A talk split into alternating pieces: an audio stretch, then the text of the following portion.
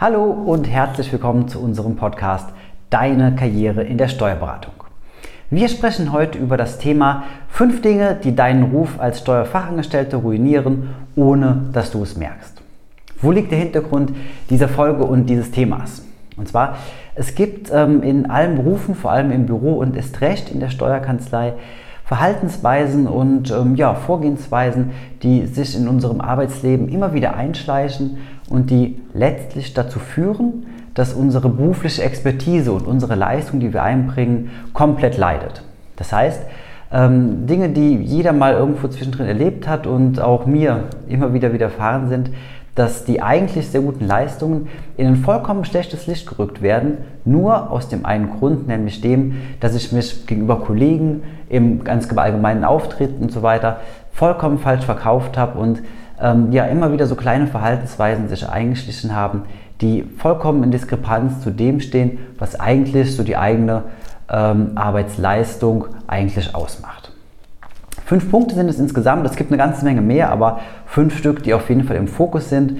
Und du wirst in dieser Folge lernen, ähm, ja, zum einen, was das für Punkte sind, also woran man, du das Ganze erkennen kannst, woran das Ganze eben erkennbar ist und natürlich auch, was du dagegen tun kannst. Also wie gehst du vor zukünftig, um genau diese Punkte zu vermeiden und natürlich auch in erster Linie, um das Ganze halt 180 Grad zu drehen und das Ganze eben positiv in Zukunft darzustellen. Für den ersten Punkt ziehen wir ein Zitat zugrunde und zwar ähm, ein Zitat aus dem Bereich Marketing, tu Gutes und sprich darüber.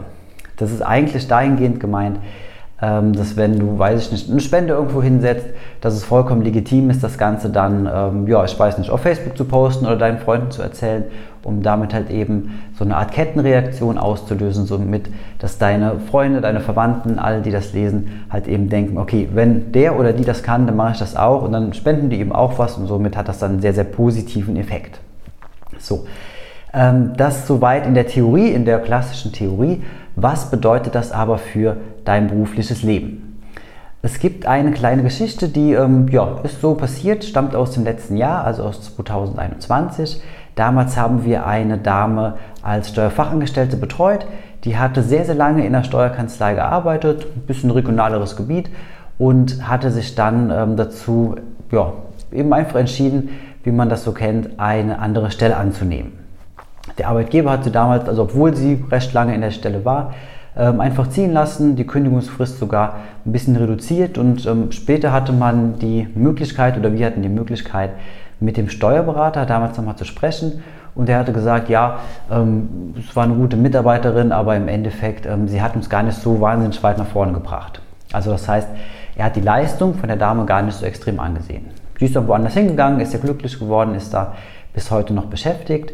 Und ähm, der Steuerberater, der hatte uns, ähm, zwei Monate ungefähr später, ich glaube so sieben Wochen, sechs, sieben Wochen, nochmal kontaktiert und hatte händeringend darum gebeten, er braucht dringend Hilfe beim Recruiting einer neuen ja, Steuerfachangestellten, jemand, der das Ganze halt ähm, wieder mit dran vorantreibt. So, er hatte gesagt, ähm, er hatte das gar nicht auf dem Schirm gehabt, was die Dame überhaupt alles geleistet hat, was da überhaupt hinten dran gesteckt hat. Und ähm, in dem Gespräch mit ihm kam dann später heraus, dass ähm, ja, die Leistung, die die Dame halt eben eingebracht hat, gar nicht wahrgenommen werden konnte, weil sie sich eben nicht entsprechend verkauft hat. Das heißt also, die Dinge, über die sie gesprochen hat, die ähm, Leistung, die sie halt eben abgerufen hat, das hat sie gar nicht kommuniziert. Und das sind, waren Sachen gewesen, die sind im Laufe der Zeit, ähm, hat sie immer mehr Mandanten übernommen, immer mehr Buchhaltungen durchgeprügelt. Ähm, also war eigentlich fast unersetzlich gewesen für die Kanzlei. Aber da sie halt eben einfach da gesessen hat in ihrem kleinen Stimmenkämmerlein, und ähm, ja, die Leistung halt eben nicht kommuniziert hat, hatte Kollegen und hatten der Arbeitgeber auch gar nicht diesen, ja, diesen Eindruck, hatten gar nicht die Transparenz, um zu sehen, was diese Dame überhaupt geleistet hat. Das heißt also, es ist vollkommen legitim im, im Umkehrschluss, es ist vollkommen legitim, wenn du deine Leistung, wenn du das, was du wirklich halt einbringst, auch in der Zukunft ja, kommunizierst, wenn du erzählst, wie viele Mandanten du hast, beziehungsweise was du gerade für eine Herausforderung geleistet hast. Wenn ein Mandant anruft und hat eine ganz besondere Herausforderung und du bist bei der Lösung beteiligt, ist es mehr als gut und mehr als legitim, darüber auch im Kollegium und auch mit deinem Geschäftsführer zu sprechen, damit auch alle wissen, welche Leistung du einbringst. Das heißt nicht, dass du jetzt prahlen sollst zukünftig und ähm, wenn du noch davon erzählen sollst, wie super du bist und was du nicht alles geleistet hast. Aber in einem bestimmten Rahmen ist es durchaus gut und absolut ähm, empfehlenswert, wenn man sein eigenes Licht halt eben ja, immer auch ein bisschen zeigt und ähm, dadurch halt dann auch glänzt und so auch im gesamten Kollegium eben eine entsprechende Position auch in der Wahrnehmung einzunehmen. Das ist der erste Tipp. Ähm, der zweite Tipp ähm, bezieht sich ja so ein bisschen auf ein Commitment, was man abgeben muss. Und zwar, ähm, da gibt es den schönen Spruch, wenn du nach den Sternen zielst, wirst du den Mond treffen. Ungefähr so übertragen ist das Ganze. Ähm, das heißt, das beschäftigt sich mit dem Thema Ziele. Das hatten wir schon mal vor einer Zeit, auch hier im Podcast besprochen ähm, in der Unterkategorie. Ähm, und das bedeutet eben einfach, wenn du dir ganz klare Ziele setzt und es schaffst, dass du ja irgendwo dich in einen ganz klaren Fokus setzt und das halt auch committest nach außen, dann wirst du vollkommen anders wahrgenommen. Das ist halt eine Geschichte. Ähm, wir machen das selbst bei uns im Büro sehr gerne. Das hier habe ich extra rausgesucht. Das stammt ebenfalls aus dem letzten Jahr. Damals haben wir unsere Karriereseite ins Leben gerufen. Ähm, da oben steht ein Datum, von wann bis wann unser damals genannter Money März gelaufen ist. Ähm, steht ein klares Ziel drauf, was wir erreicht haben wollen und sind verschiedene Bilder drauf, von Dingen, die man sich danach gönnen wollte, beziehungsweise die ich mir damals danach gönnen wollte.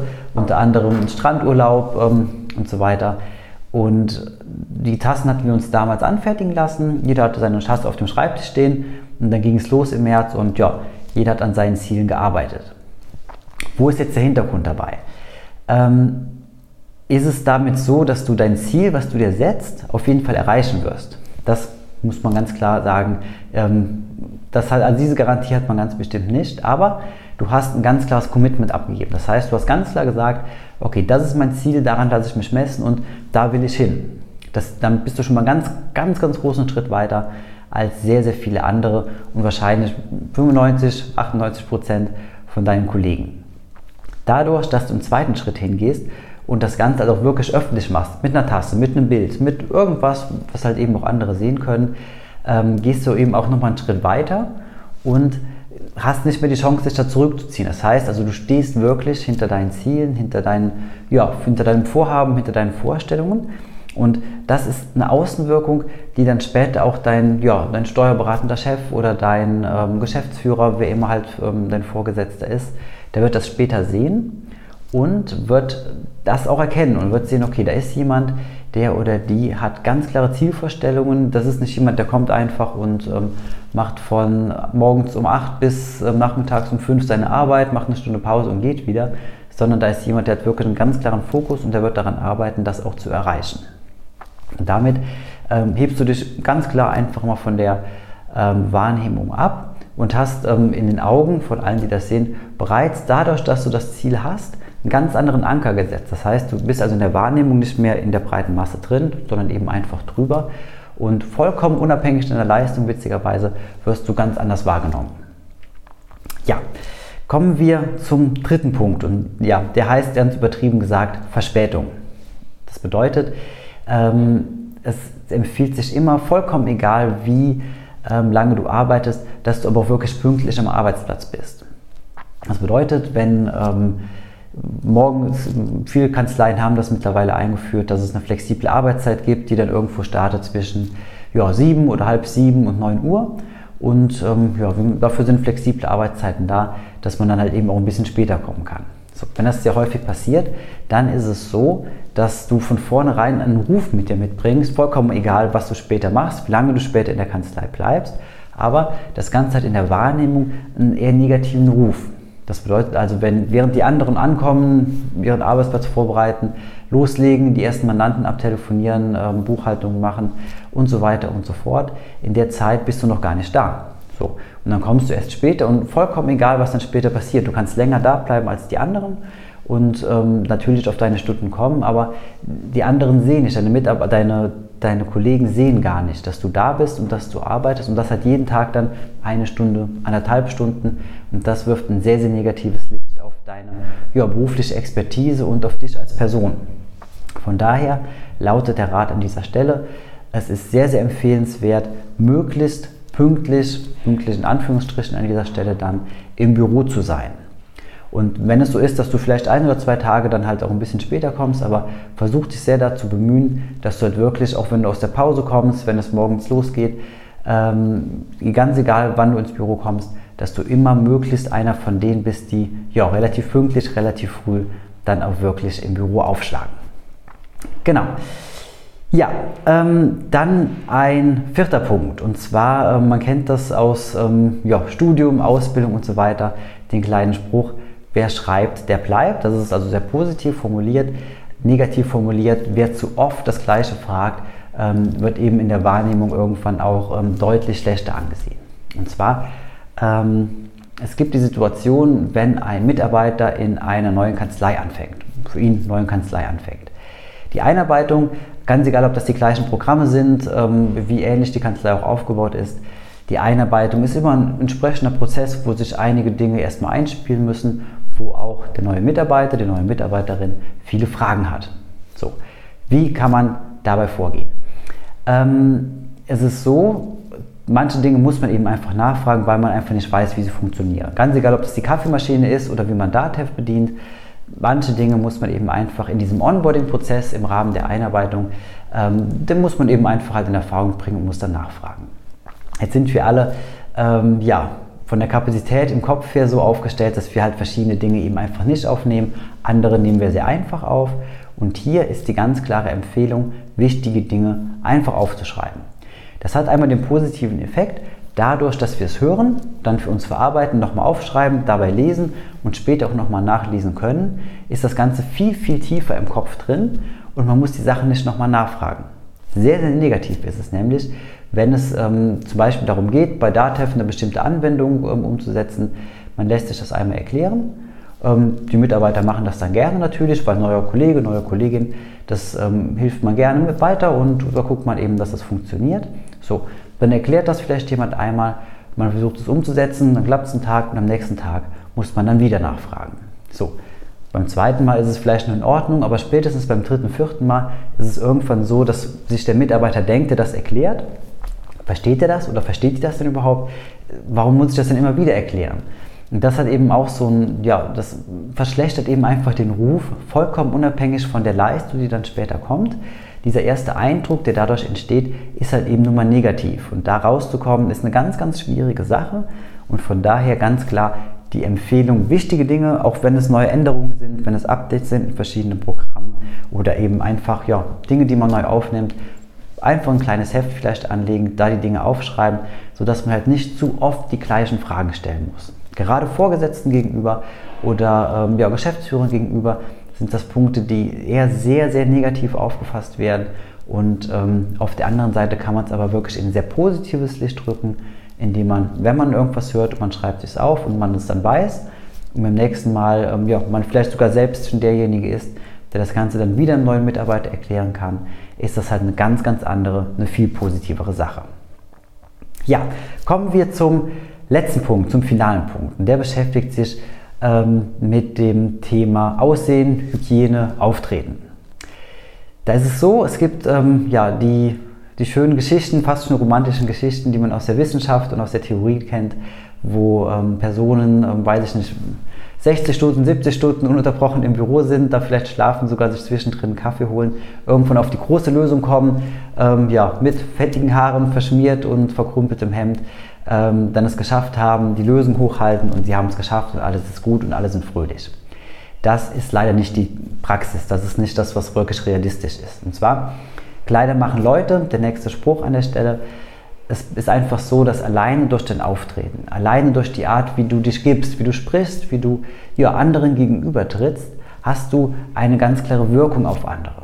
Und vollkommen unabhängig von dem, wie du arbeitest, vollkommen unabhängig von dem, wie deine Arbeitsergebnisse sind, kannst du deinen Eindruck und kannst du die Wahrnehmung bei deinem Gegenüber alleine durch deine Kleidung, alleine durch dein, ja, dein Auftreten ähm, sehr, sehr stark abwandeln.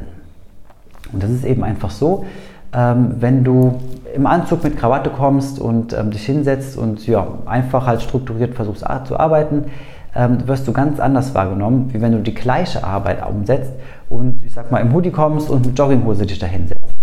dann wird man gar nicht mehr auf deine Arbeit gucken, sondern von vornherein hat man also einen so negativen Anker gesetzt, dass du denk, dass, dass andere denken, okay, was will der denn, der kann sich nicht mehr richtig anziehen.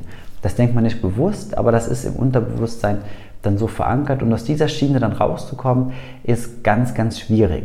Von daher ganz klar die Empfehlung, immer, ja, man sagt, ein ganz klein bisschen besser angezogen zu sein als der Rest. Oder, das ist eine Empfehlung, ähm, die ja in der Praxis auch sehr gut funktioniert, immer so angezogen zu sein, als ob man die Stelle, die man später quasi gerne einnehmen möchte, schon inne hat. Zum Beispiel willst du später Steuerberater werden, dann zieh dich jetzt schon entsprechend an. Ja, das waren fünf Tipps gewesen. Fünf Tipps, wie du deine Karriere eben nicht mehr ruinierst und ähm, in der Wahrnehmung der anderen, ganz egal ob Geschäftsführer, Mandanten oder Kollegen, wie du in der Wahrnehmung halt eben einfach steigen kannst. Ja, ich danke mich sehr für dein Interesse, für das Zuhören. Freue mich natürlich über jeden Like, über jeden neuen Abonnenten, den wir hier dabei haben und ja, freue mich natürlich auch, wenn du in der nächsten Woche wieder bei unserem Podcast mit dabei bist.